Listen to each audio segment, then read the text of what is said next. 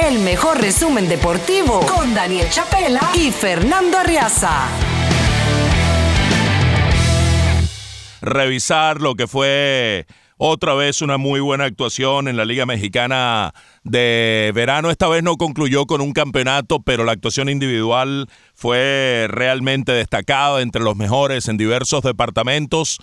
Uno de esos personajes con quien da gusto hablar, vamos a compartir la nota junto a Octavio Sazo, que está en Colombia, y recibimos a José Alberto Martínez, al cafecito. José Alberto, ya en tu terruño, mm, ya feliz en tu casa, pero satisfecho por tu actuación. Bienvenido al programa. Hermano, saludos a todos nuevamente. Este, gracias por la oportunidad. Este, siempre pendiente de lo que uno hace en el extranjero, no tanto de mí, sino de muchas personas, pero siempre agradecido por este tiempo que es bastante agradable hablar con ustedes en su programa y pues gracias a Dios las cosas se vieron bien como siempre. Salud, salud es lo importante y puede, puede, puede terminar ahí con, con, con, mucho éxito. Así es. Octavio, el saludo para, para, José Fernando desde, desde Colombia y, y, lo primero quiero que preguntarte, José, sobre, sobre esto que acabas de, de decir, sobre sentirte un, un, beisbolista venezolano en el extranjero, más allá de tu, de tu paso por las grandes ligas.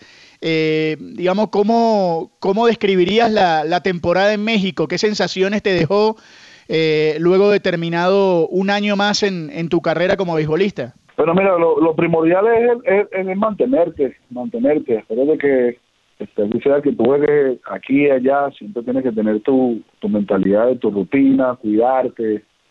Eh, acuérdate que en México los, los viajes son un poco difíciles, un poco diferentes a, otras ligas que uno juega, pero yo creo que la mentalidad y, y, y, el trabajo físico durante la temporada siempre tiene que ser importante, eso es lo primero, pero luego lo, lo destacado, eh, siempre seguir, ¿sabes? Los pasos que uno siempre hace, el trabajo, eh, todos los días, la mentalidad, la, eh, la rutina, mi tío Rómulo que lo tengo ahí siempre al lado, por lo menos hasta el año pasado estuvimos trabajando igual y este año fue un poco más de resultado eh, a sentido de honrones, este, tenía mucho tiempo que no que no que no daba más de 10 honrones en una liga y pues este por supuesto no no fui a buscar eso, sino que la liga pues la temporada empezó a darse así, pues fui, fui adaptándome a, lo que estaba pasando y, y bueno, mira, gracias a Dios este, salieron unos buenos batazos y eso por supuesto a mí me tiene muy contento. Eh, por supuesto yo me basaba en tanto contacto, tanto doble, pero este año creo que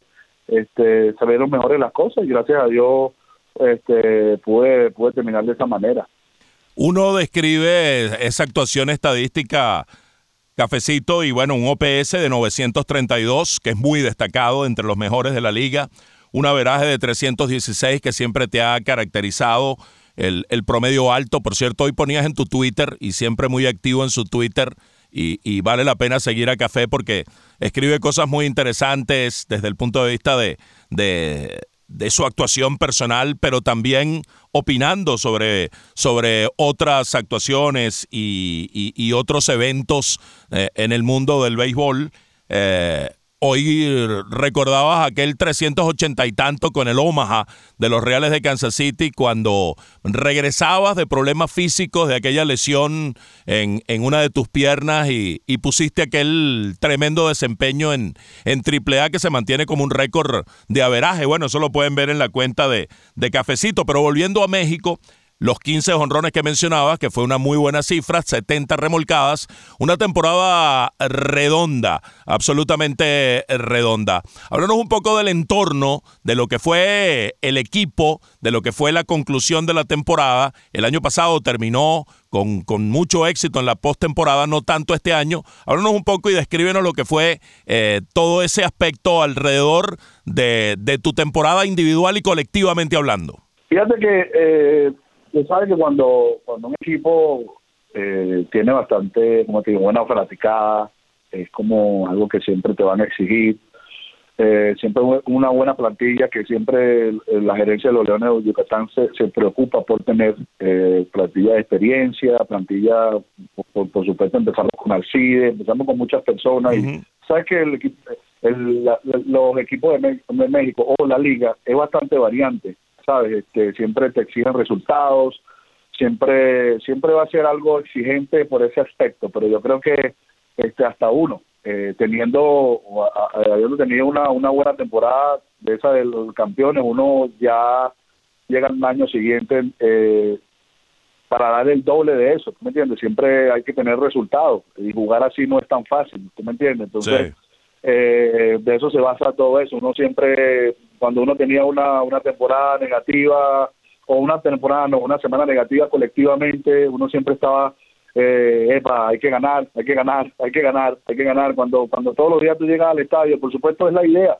La idea es ganar todos los días. No puedes ganar todos los días, pero eh, cuando, cuando simplemente te metes en el sí hay que ganar todos los días es, algo bastante difícil por, por, porque te afecta individualmente, ¿me entiendes? Porque el hecho de, siempre tratar de, hacerlo bien, siempre tratar de, de, de, que tienes que dar dos días al, al, día, siempre tienes que ayudar al equipo en lo que sea, entonces eso tú tienes que controlarlo en todo el año. Este, nosotros eh, teniendo ese año así, eh, siendo campeones, eh, eh, no clasificamos casi de, de quinto o sexto lugar, este la, temporada regular no fue tan buena colectivamente para nosotros.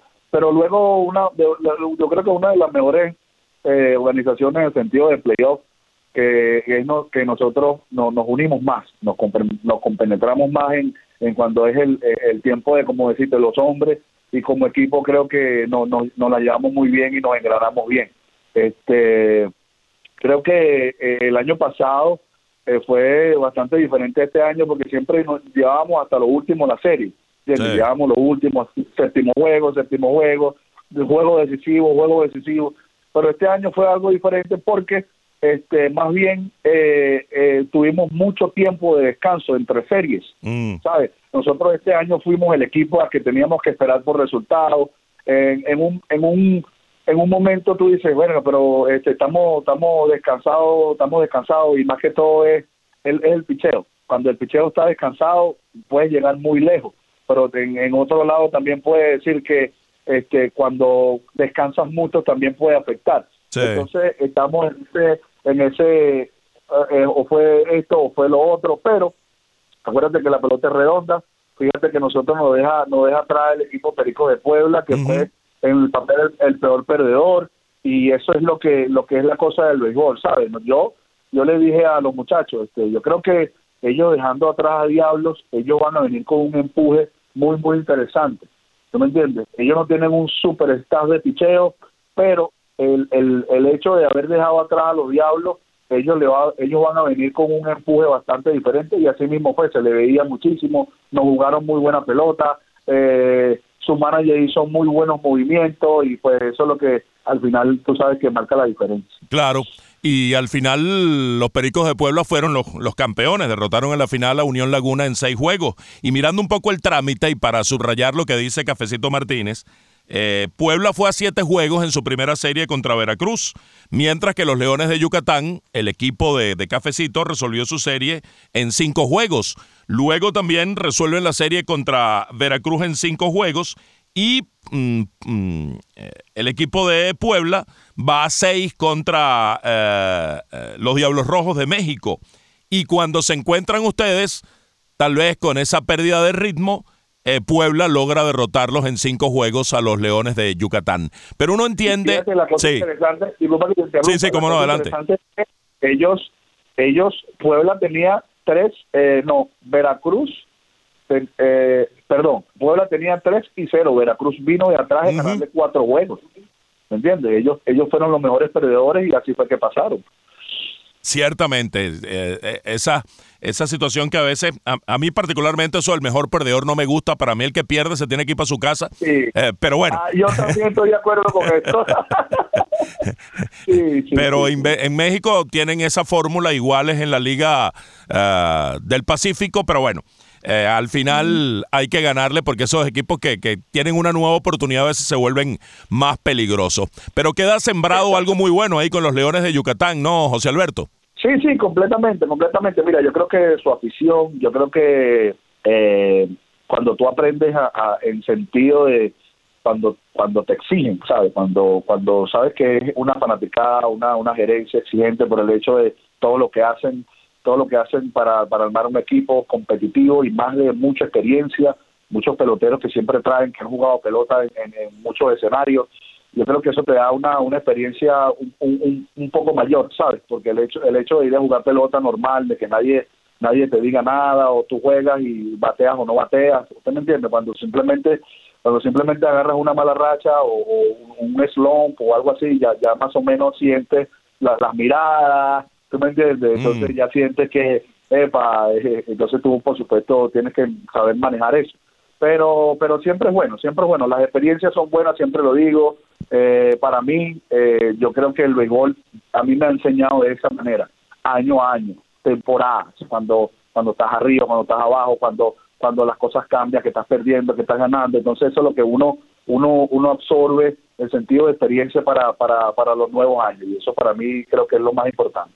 José, eh, precisamente hablando de esa, de esa experiencia que, evidentemente tú la tienes de tanto tiempo en el béisbol organizado, en grandes ligas, eh, en ligas menores, en todo tu camino en los Estados Unidos, hoy luego de, del tiempo en México, ¿es la liga mexicana una, una liga de categoría AAA o es mejor que eso? Y en cuanto al tema de logística, de organización, ¿qué debe seguir aprendiendo México, por ejemplo, de los Estados Unidos, que es la, la imagen de referencia para, para todos? Fíjate que eh, México yo creo que sería una doble A, una doble A, triple A, por el hecho de que este año se vio más experiencia. El año pasado habían, le estaban dando oportunidad a muchos muchos peloteros jóvenes. Yo creo que este año en, en Estados Unidos eh, dejaron libre a muchos peloteros, a muchos peloteros, y yo creo que a mitad de año se fueron integrando a, los equipos allá en México. Entonces, eh, yo creo que para el año que viene creo que pueden tener un poco más de nivel para llegar a una liga AAA. Eh, porque tú sabes que siempre las ligas uno se basa en, cómo está el picheo colectivo eh, en, en, en, en, las temporadas, ¿sabes? Por equipo. Entonces, yo creo que este año mejoró un poco, este año había más velocidad, pues, había mucho picheo por encima de los 95 millas y, y, pues eso eso hace entender que está que está cambiando el picheo y eso lo va a poner un poco competitivo.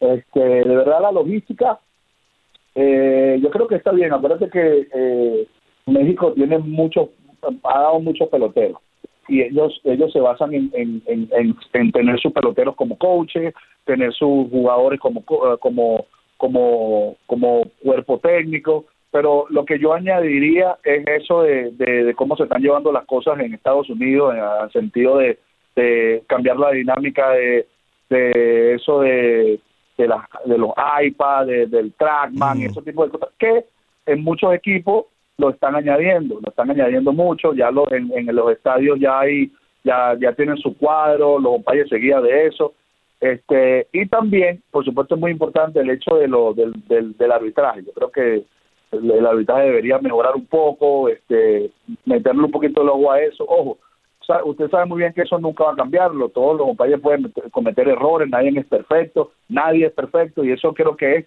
parte del juego. Pero sí que creo que en unas ocasiones las cosas se fueron, se lo fueron de las manos, pero también eh, a nivel de pelotero creo que debe haber un poquito más de respeto hacia eso, hacia, hacia, hacia como actitudes, hacia hacia, hacia los umpires y ese tipo de cosas. Yo creo que eso es bastante importante para, para el futuro. Pues. Oh, qué importante y, y qué valioso eh, que la directiva escuche razonamientos como este, las directivas de las ligas escuchen razonamientos como estos que van en pro eh, de, de, un, de un conglomerado, ¿no? De un grupo, de una liga como tal, para que siga creciendo. Y, y Cafecito, tu béisbol está intacto por la temporada que tuviste en México a tus 35 y por lo que hiciste en Venezuela en la LVP el año pasado.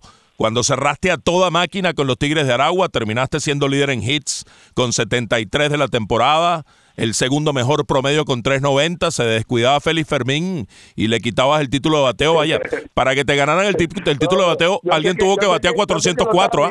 ¿ah? Yo sé que lo estaba ligando, yo sé que lo estaba ligando, yo sé.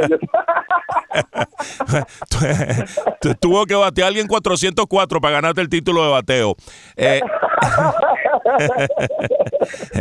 ¿Qué, esperas de ti mismo en la próxima temporada con los Tigres? Ya estás en tu, en tu Guaira querida, en tu terruño, pero ya pronto, me imagino, te vas a reportar, vas a estar desde el primer día con Aragua. ¿Cómo planificas la próxima temporada de la LBBP?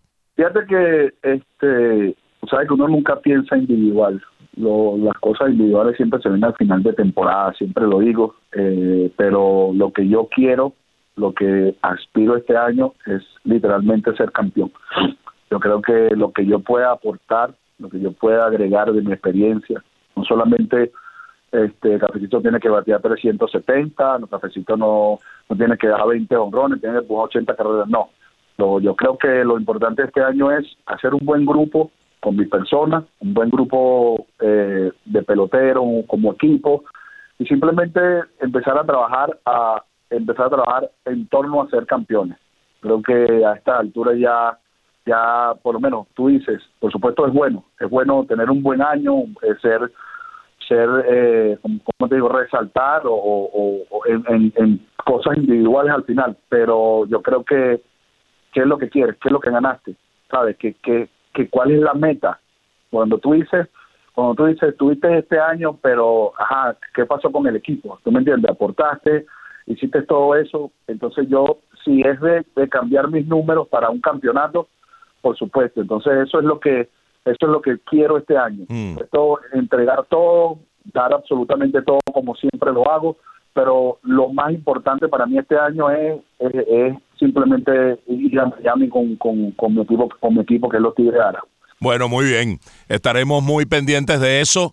Eh, procuraremos, por cierto, hubo muchas críticas en, en, Venezuela con IBC, el canal en el que trabajo en Venezuela, por las entrevistas en vivo durante el juego. Ayer Miguel Rojas le dieron un roletazo durante el juego y, dijo, espérate un momentico, déjame hacer esta jugada rapidito aquí.